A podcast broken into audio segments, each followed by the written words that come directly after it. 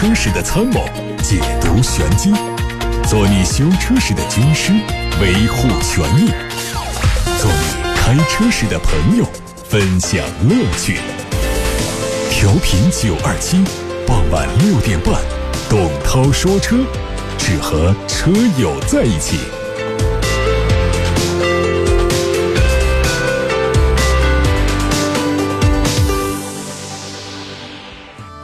欢迎各位车友来到董涛说车的时间。除了通过调频广播收听之外，还可以通过九头鸟 APP、通过蜻蜓 FM 和喜马拉雅等等 APP 来收听节目。新闻：北京奔驰 GLB 量产版会在今年夏天发布，随后年内上市。它是前驱平台尺寸最大的车型，会提供七座版。竞争对手是锁定了华晨宝马的 X1 长轴版。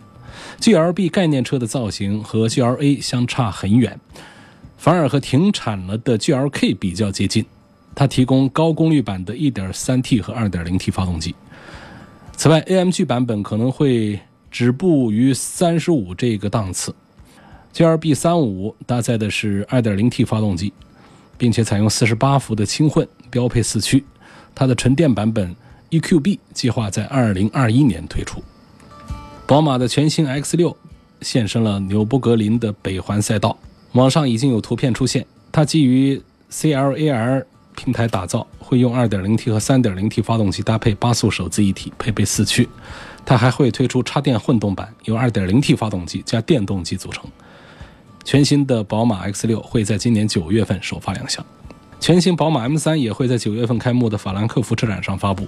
外媒已经曝光了内饰照片，可以看到仪表。UI 界面和现款有区别，整体信息集中在仪表中央，档位和车速由纯数字化的形式显示，而转速是分列两边。这样的仪表设计未来会应用在更多的 M 车型上。同时，它的方向盘上还设置了四驱切换的按钮，形式和现款的 M5 非常相似。FCA 董事长在发表演说时透露，玛莎拉蒂将成为菲亚特克莱斯勒汽车集团旗下第一个采用宝马研发的自动驾驶技术的品牌。这项技术能够提供在高速公路上行驶时的辅助驾驶功能，但它并没有详细说明什么时候在玛莎拉蒂车型上落地。凯迪拉克 CT4 会在五月底全球首发，一起亮相的还有 CT5V。CT4 是根据凯迪拉克全新命名规则的一款中型车，也可以看作是 ATS 的继任者。根据预测，CT4 会搭载通用全新的 1.5T 和现款的 2.0T 发动机，还可能在 CT4V 上推出搭载 3.6T V6 的旗舰级的轿跑。新车全系用 8AT 变速器，并且在现款全系后驱的基础上新增了全轮驱动。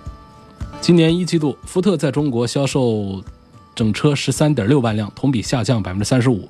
为了扭转在中国市场的颓势，福特将深化林肯在中国市场的国产化发展。据媒体报道说，福特会在今年晚些时候在中国正式生产 MKC 的继任者，并且最终生产除领航员之外的所有新车型。从目前的销量情况看，林肯品牌是福特在中国市场的一大增长亮点。官方认为，这对林肯来说是一个巨大的机会。一九款福特 F150 猛禽正式上市。三款车型卖价五十二万三千八到六十一万二千八，整体维持了现在的主体设计，但前脸采用的是大面积的网状格栅，还有非常巨大的福特字样标志。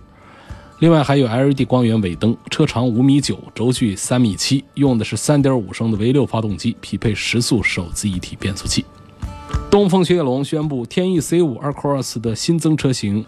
四零零 THP 尊享型正式上市，卖价二十一万一千七。它和三八零 THP 尊享型的各方面配置完全一样，最大的亮点就是搭载了一台满足国六排放标准的全新的一点八 T 发动机。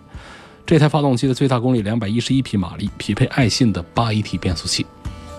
海外媒体曝光了全新一代大众高尔夫的内饰照片，相比现款，它的内饰有颠覆性的改变。中控台。由丰富的横向线条的填充，颜色是钢琴烤漆和黑色、银色装饰条的混搭，配合内嵌的全液晶仪表盘，由立体边框包裹的半悬浮式的中控屏，营造了很强烈的科技感。同时，新车还配有大众最新款的平底式多功能方向盘，自动挡车型会有小巧的全新的挡把。新车会在今年九到十月份正式跟大家见面。上汽大众官方说，途昂 X 会在五月二十八号上市，它是溜背的造型，配置很丰富，带动态转向灯的全天候 LED 大灯，十点二英寸的全数字仪表，全触控数字空调面板，PLA 三点零全方位智能泊车辅助。主动胎压监测等配置一应俱全。六款车型会提供两种功率调教的 2.0T 和 2.5T V6 发动机，都匹配七速双离合。部分车型会提供 4Motion 四驱。最近还有媒体发布了基于 TNGA 架构打造的全新卡罗拉实车图，它的中控台和海外版有差异，将用中国版本专属的12.1英寸的中控屏，还有 PM2.5 的过滤系统。在配置上，新车还会提供最新一代的智行互联和智行安全系统。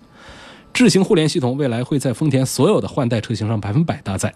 新车会继续用现在的 1.2T 涡轮增压发动机，满足国六排放标准，而1.8升混合动力系统的综合油耗申报值为百公里四升。新卡罗拉会在今年八到九月份上市。还有东风本田艾力绅锐混动车型的申报信息也出现，它针对前包围的造型做重新设计，看起来更加精致，并换装了一款轻款式的18寸的五辐轮毂。它用的是本田2.0升的 iMMD 混动系统，满足国六排放，综合工况下的油耗是百公里5.9升。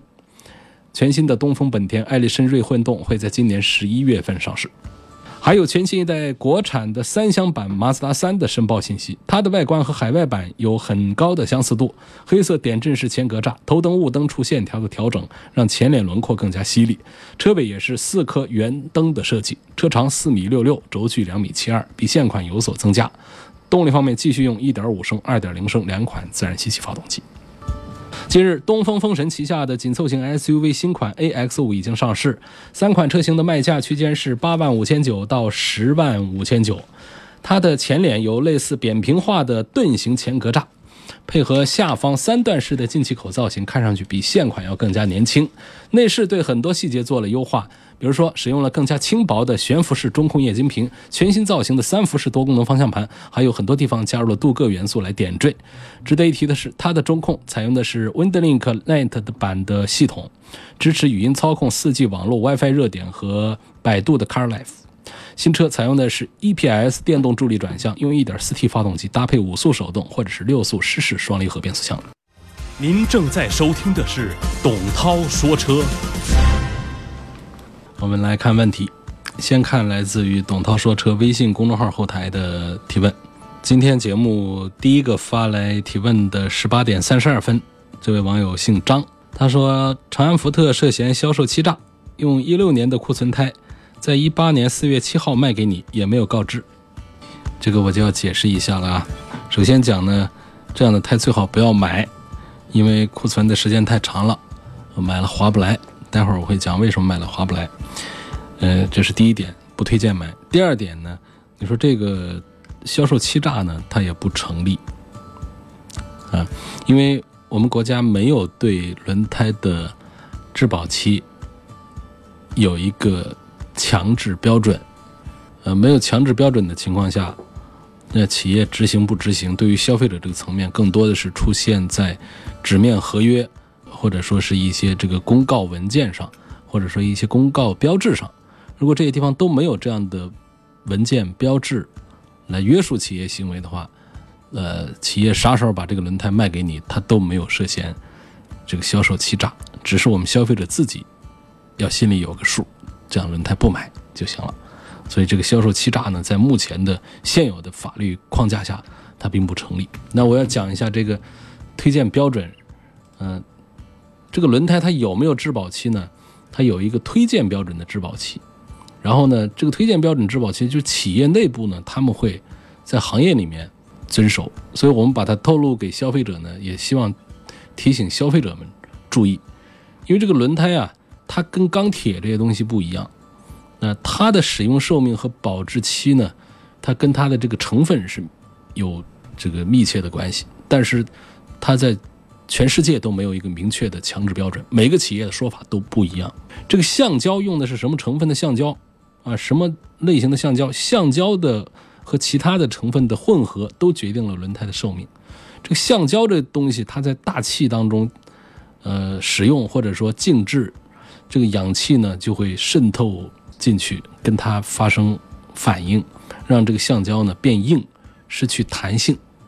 啊，这就是说，一很多的橡胶件呢，你放在那儿长时间不动它，也不代表着它还是新的，它已经硬啊硬了，老化了。我们在家里可以找到很多这样的例子，像门窗上的那种密封条，那种胶条，还有很多地方的这个东西，你平时没有去破坏它，但是时间长了它也会硬，啊，失去弹性，甚至脱落，这就是老化。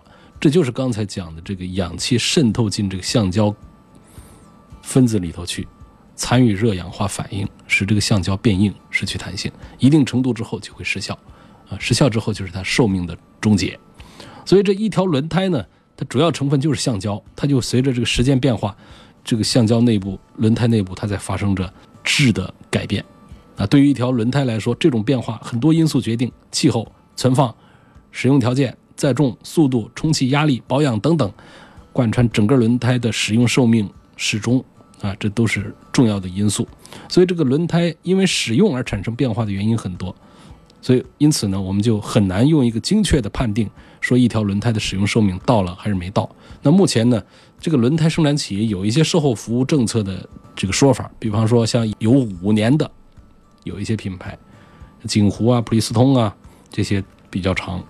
有短的，有只有一年的，固特异好像就是不，他们也讲是从哪儿算起。有的企业是讲生产日期，这个轮胎的生产日期已经教过大家了，在轮胎的侧面看四个数字，啊，前面数字写的是当年的多少周，后面数字写的是哪一年，啊，他当他都不会写成二零一九年，他会写一九，你看一九那就是二零一九，你看一七那是二零一七，那前面的两颗数字呢，就是这是第几周。他不会告诉你这是几月几号，比方说他写个十八，我们就可以算出来，十八乘七，七八五十六，嗯，这一百二十六，那就是第一百二十六天，一百二十六除以三十，嗯，这大概是五月六号左右这一天生产的轮胎。所以这个各不同的厂家，它的这个算法，它有大多数是从生产日期开始算，比方说刚才讲的锦湖普利司通五年。那么也有一些，它是按售出时间来给你算，比方说固特异，它就售出时间一年；马牌就售出时间三年，这样来算。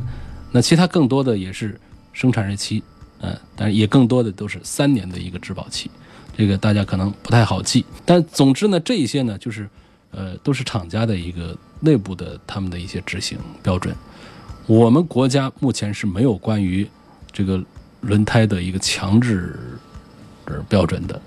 呃，有过一个企业，呃，理赔要求，这么一个推荐标准，说呢，这个理赔期限按轮胎胎侧生产日期计算三年之内，啊，或者说是这个经销企业把这个轮胎卖出，商品售出一年之内为理赔有效期限。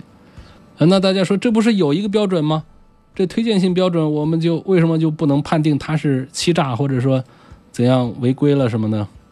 强制标准，啊，它跟这个推荐标准它不一样。强制标准就是必须执行的标准，就是从事科研的、生产的、经营的单位和个人都必须严格执行的强制性的标准。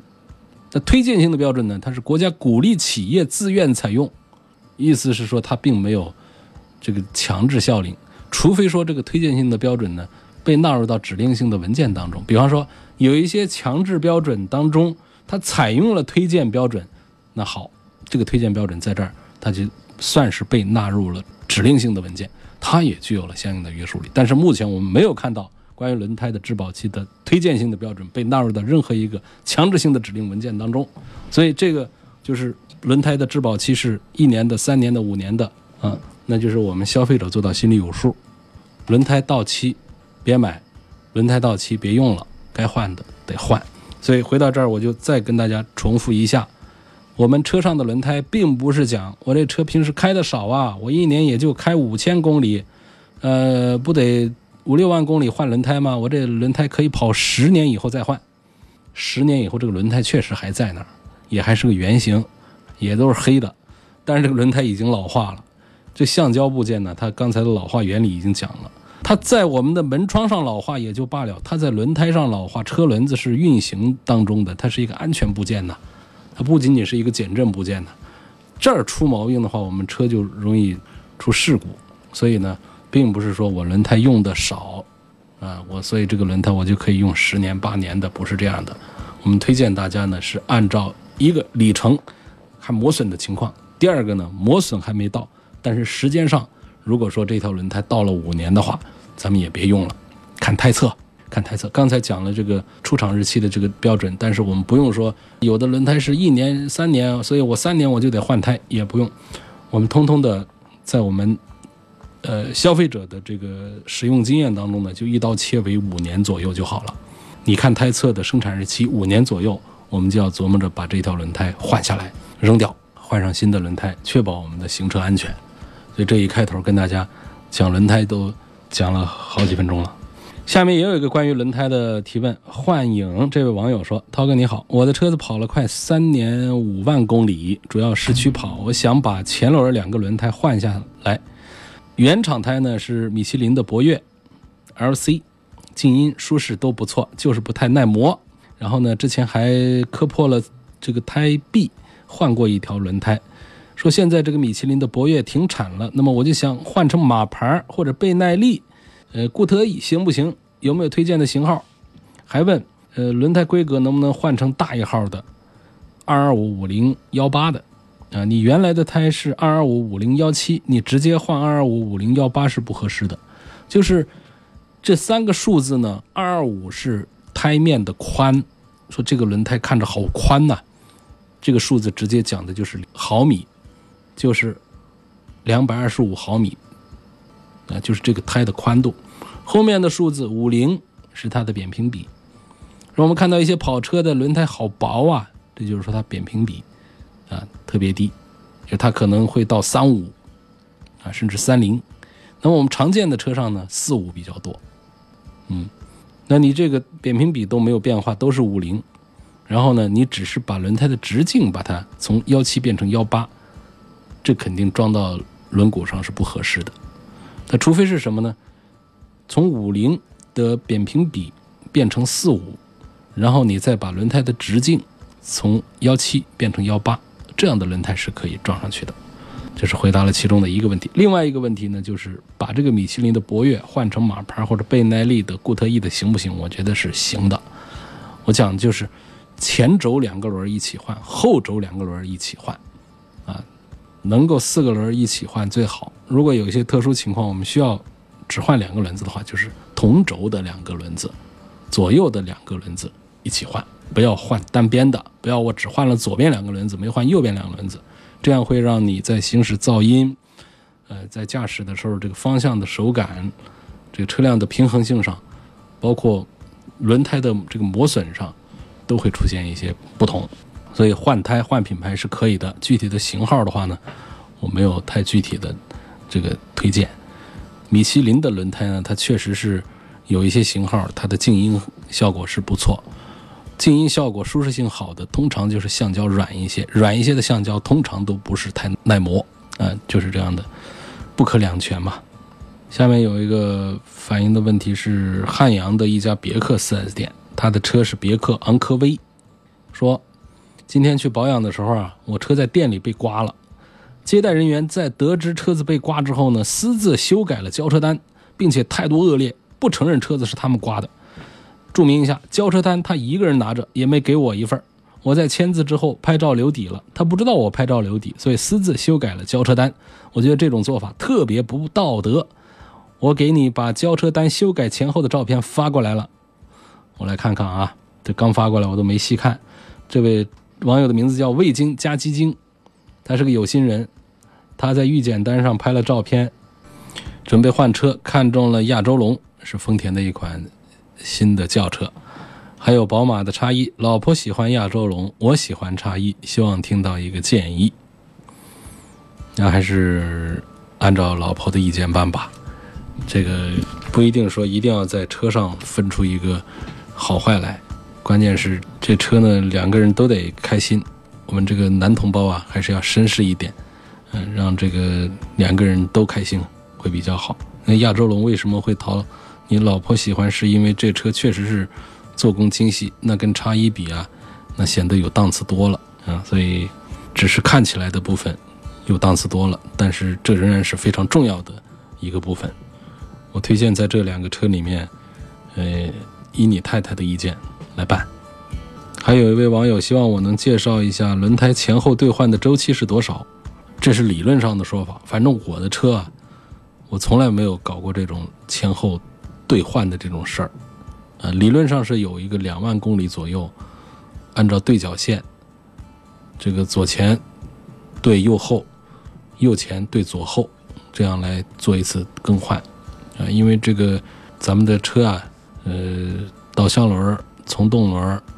呃，他们的这个磨损情况它都不一样，所以呢，这样对调一下呢，可以让四条胎的使用寿命啊，可以得到延长，然后一起换。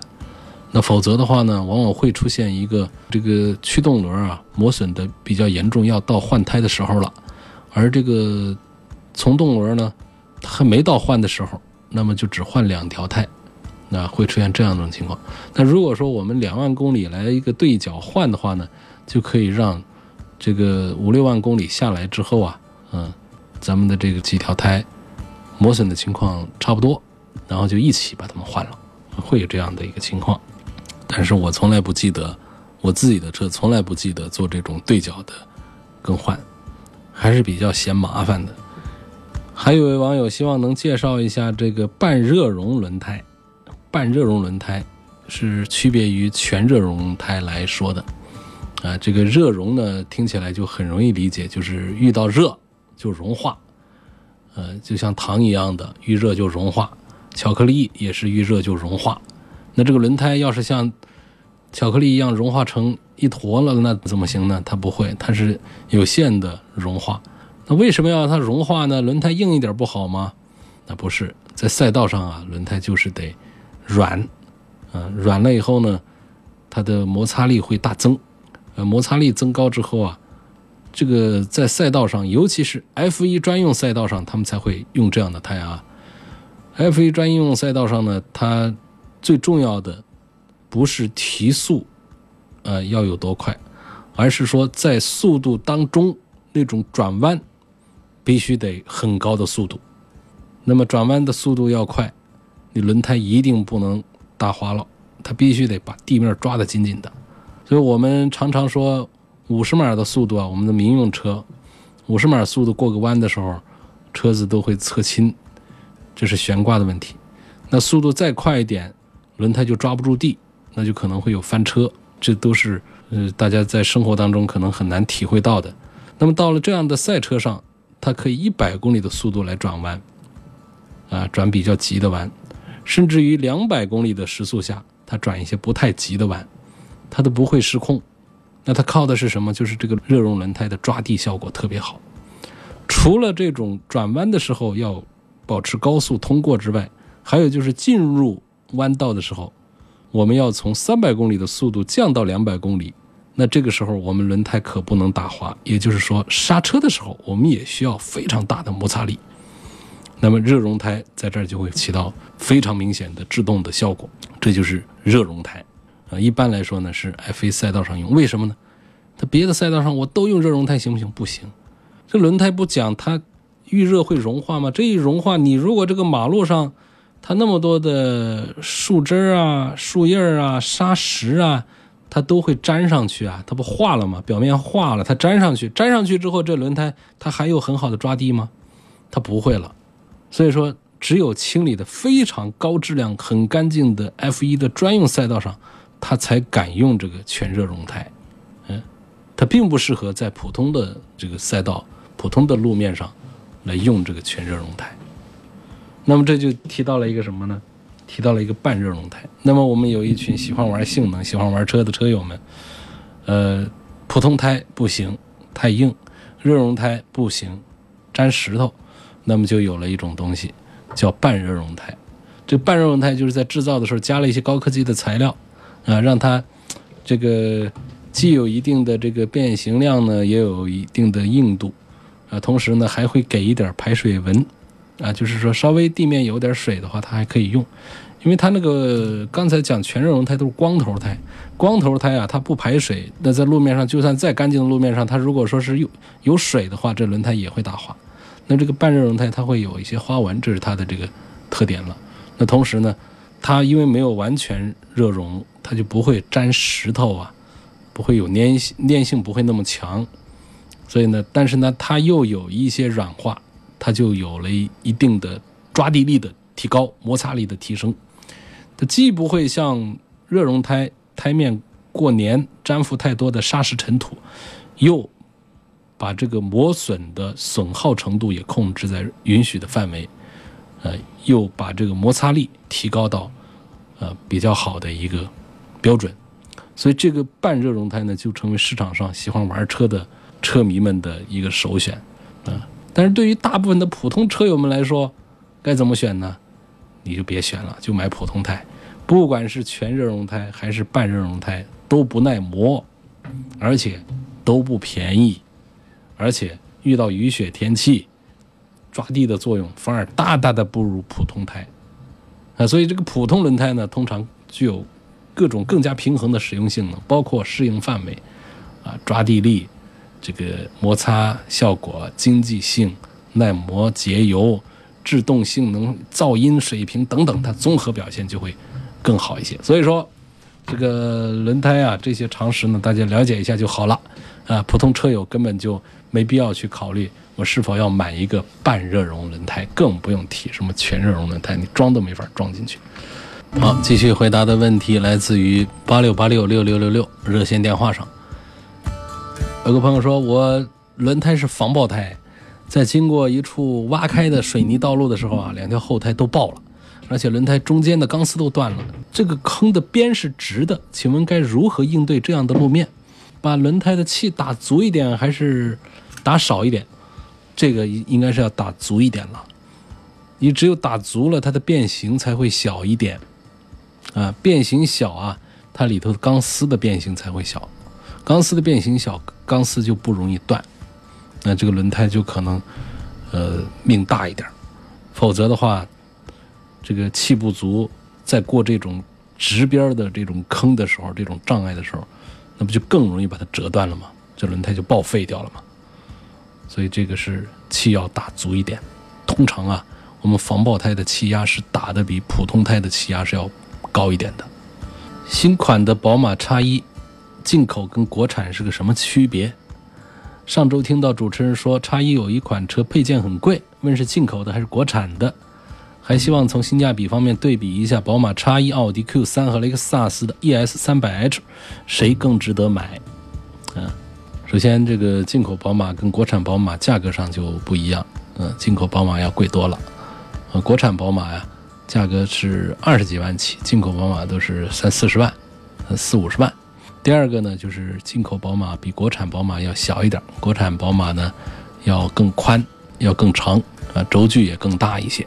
然后在动力系统上也有不一样，国产宝马呢用的是 1.5T 三缸机，还有 2.0T 的四缸机，而进口宝马呢，呃，用的都是这个 2.0T 的这个高低功率不同，然后它还有一个自然吸气的一个2.0。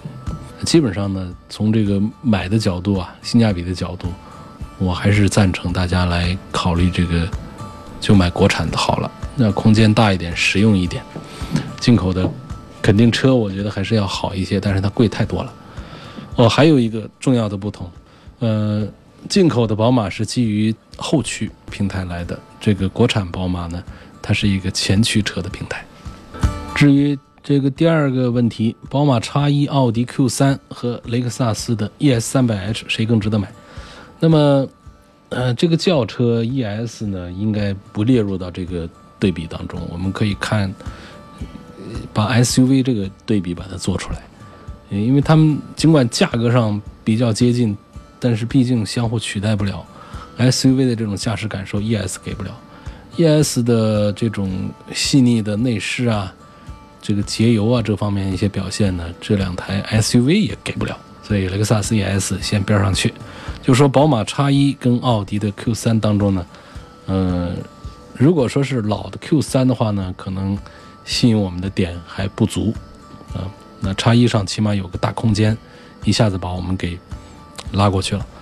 但是新的奥迪 Q3 啊，我觉得很成功，很漂亮，空间也增大了，很多的设计，很多的方面都提升了。因为本身老的 Q3 它的产品力就不弱，只是它有空间上的一些短板。那么新的 Q3，我觉得那要比宝马 X1 更具有吸引力。下一个问题说，之前呃听你跟我对比过宝马 X3 跟新款的奥迪 A6，因为我自己不大懂车呀，所以选车的时候我主要看外观、驾驶感受和配置。听说 A6 不降十万不值得买，但我又很喜欢 A6，呃科技感和漂亮的车灯。现在呢，我又看上了奔驰的 GLC，嗯。不知道该怎么选，希望主持人帮我综合对比宝马 X3、奔驰 GLC 和新款的奥迪 A6，裸车价格三十八到四十万，问谁更值得买？我觉得我一向那个观点在这儿又可以再次的重复应用一遍，就是一样价位，我们来买到的一个轿车往往会比那台 SUV 的性价比要好一些。那么在这儿呢来说，本来应该说同样价位我们买一个奥迪 A6。啊，要比买一个奥迪的 Q 五的性价比要好一些。但是呢，这位朋友他没有把 Q 五把它拉进来对比，他拉的是跟这个 Q 五同档次、同级别的竞争车型，奔驰 GLC 和宝马的叉三。所以我觉得我的这个呃逻辑定律仍然是可以运用在这儿，仍然是可以成立的。就是同样的四十万左右的 A 六，我认为在性价比方面是要高于奔驰的 GLC 和宝马的。叉三的，至于你前面说的这个不降十万块钱不值得买这个话题，我根本就不赞成，哪有这样的事儿？就是有一些个别的经销商做了一些这个优惠降价，呃，这也不是官方行为，但是也从来不会说是做那么大的幅度，尤其是新款的这个 A 六出来之后，哪来的这样的事儿呢？你要这样说，一个四十万的起步的一个 A 六 L 给你降十万块钱，三十万，那我请问 A 四该怎么买？一个三十万的 A 四，我们降十万，二十万；一个 A 四二十万的时候，雅阁怎么卖？这不可能的事儿了。所以不要相信这样的一些传言啊！希望从空间、性价比、质量、操控性能、油耗、后期保养各方面对比，宝马 X 五、奥迪 Q 七、沃尔沃 X C 九零，谁更值得买？个人比较喜欢沃尔沃 X C 九零，希望重点评价这一款车。实际我觉得沃尔沃的 X C 九零呢，除了车里的味儿。比奥迪的 Q7 和宝马 X5 要好一点之外，别的方面我真看不见它还有多少能够吸引啊胜出的地方。嗯，不管是讲这个动力性能、操控性能，还是配置水平，包括豪华档次感，还是品牌的影响力以及后期的保值各个方面，这是我们平时买车很重要的几点。而且从热度上讲呢，宝马的 X5、奥迪的 Q7 也是远胜于沃尔沃的 XC90。那么你关注的空间、性价比、质量、操控性能、油耗，这等于就是全关心。也就是说，综合来看，综合的这个奥迪 Q7 和宝马 X5，我觉得是不分胜负，不相上下。啊，买谁都很有获得感。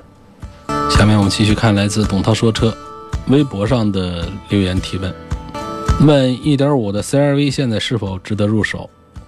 我还是推荐买2.0的混合动力 CRV。评价沃尔沃 S90 的插电混合动力版本，朋友说这车加速快，我查了一下还是双增压，呃，但是对它的混动系统没信心。毕竟你一直在推荐两田家的混动，是我仍然是认为丰田本田的混动做的比其他品牌的要更加成熟。那同时我还有一个观点呢，就是我们的大多数车厂的这个混动其实都是过关的技术，都没有那么的高深，没有那么的难的。嗯，倒是 S 九零这个车本身不被我推荐，是因为我通过试驾，我对它的印象和感受不好，来自于人机工程啊，来来来自于它的悬挂硬啊，噪音大呀，还不光是车外噪音，车内的哪怕一个空调出风的这种噪音的抑制啊，这各方面都做的比较差。呃，这是我觉得，尤其是我们要是买一个便宜的啊，因为这个。S 九零啊，它有这个普通能源的版本，这倒是卖的便宜，三十万就可以，呃，买一个。但是呢，你到了它的混动之后呢，呃，便宜的都得是五十多万，那贵的呢，它就是到一百万。我觉得你花这个一百万来买一个沃尔沃，我刚才讲的这它身上的这些，呃，不被豪华车主们所看重的这些东西，那实在是不在点的一个选择。还有问途观 L 2.0T 两驱豪华版和 URV 的 2.0T 两驱尊贵版都试驾了，途观 L 操控更好，但后排中间凸起的台阶不喜欢。URV 空间内饰更好，但车身前部太长太高，有点影响视线。问你推荐哪一个？我都试驾过啊，其实你习惯了就好了。我不是 URV 的这个视线上是稍差一丁点啊，你把座椅调高一点点，这可能跟坐姿有关系。它本身的设计上在这方面并没有缺陷。我还是推荐从这个舒适啊这方面、空间这方面。呃，你的感受很对，我赞成这个 URV 性价比高过于途观 L 的这款。下一个问题问：途观的丝绸之路280值得买吗？这个平台是选车的重要因素吗？呃，丝绸之路就是它的老版的，大家最熟悉的那个圆一点的小一点的那个老途观，我觉得性价比挺好的。呃，但是呢，它身上用的一些技术啊。这方面呢，还是相对新途观来说要老了一点。在现阶段的话呢，我还是推荐新平台上的这个新途观会多过于老的丝绸之路版，毕竟现在优惠都很大。好，今天就到这儿，感谢各位收听和参与晚上六点半钟到七点半钟直播的董涛说车。大家还可以通过董涛说车的微信公众号重听头一天节目的音频。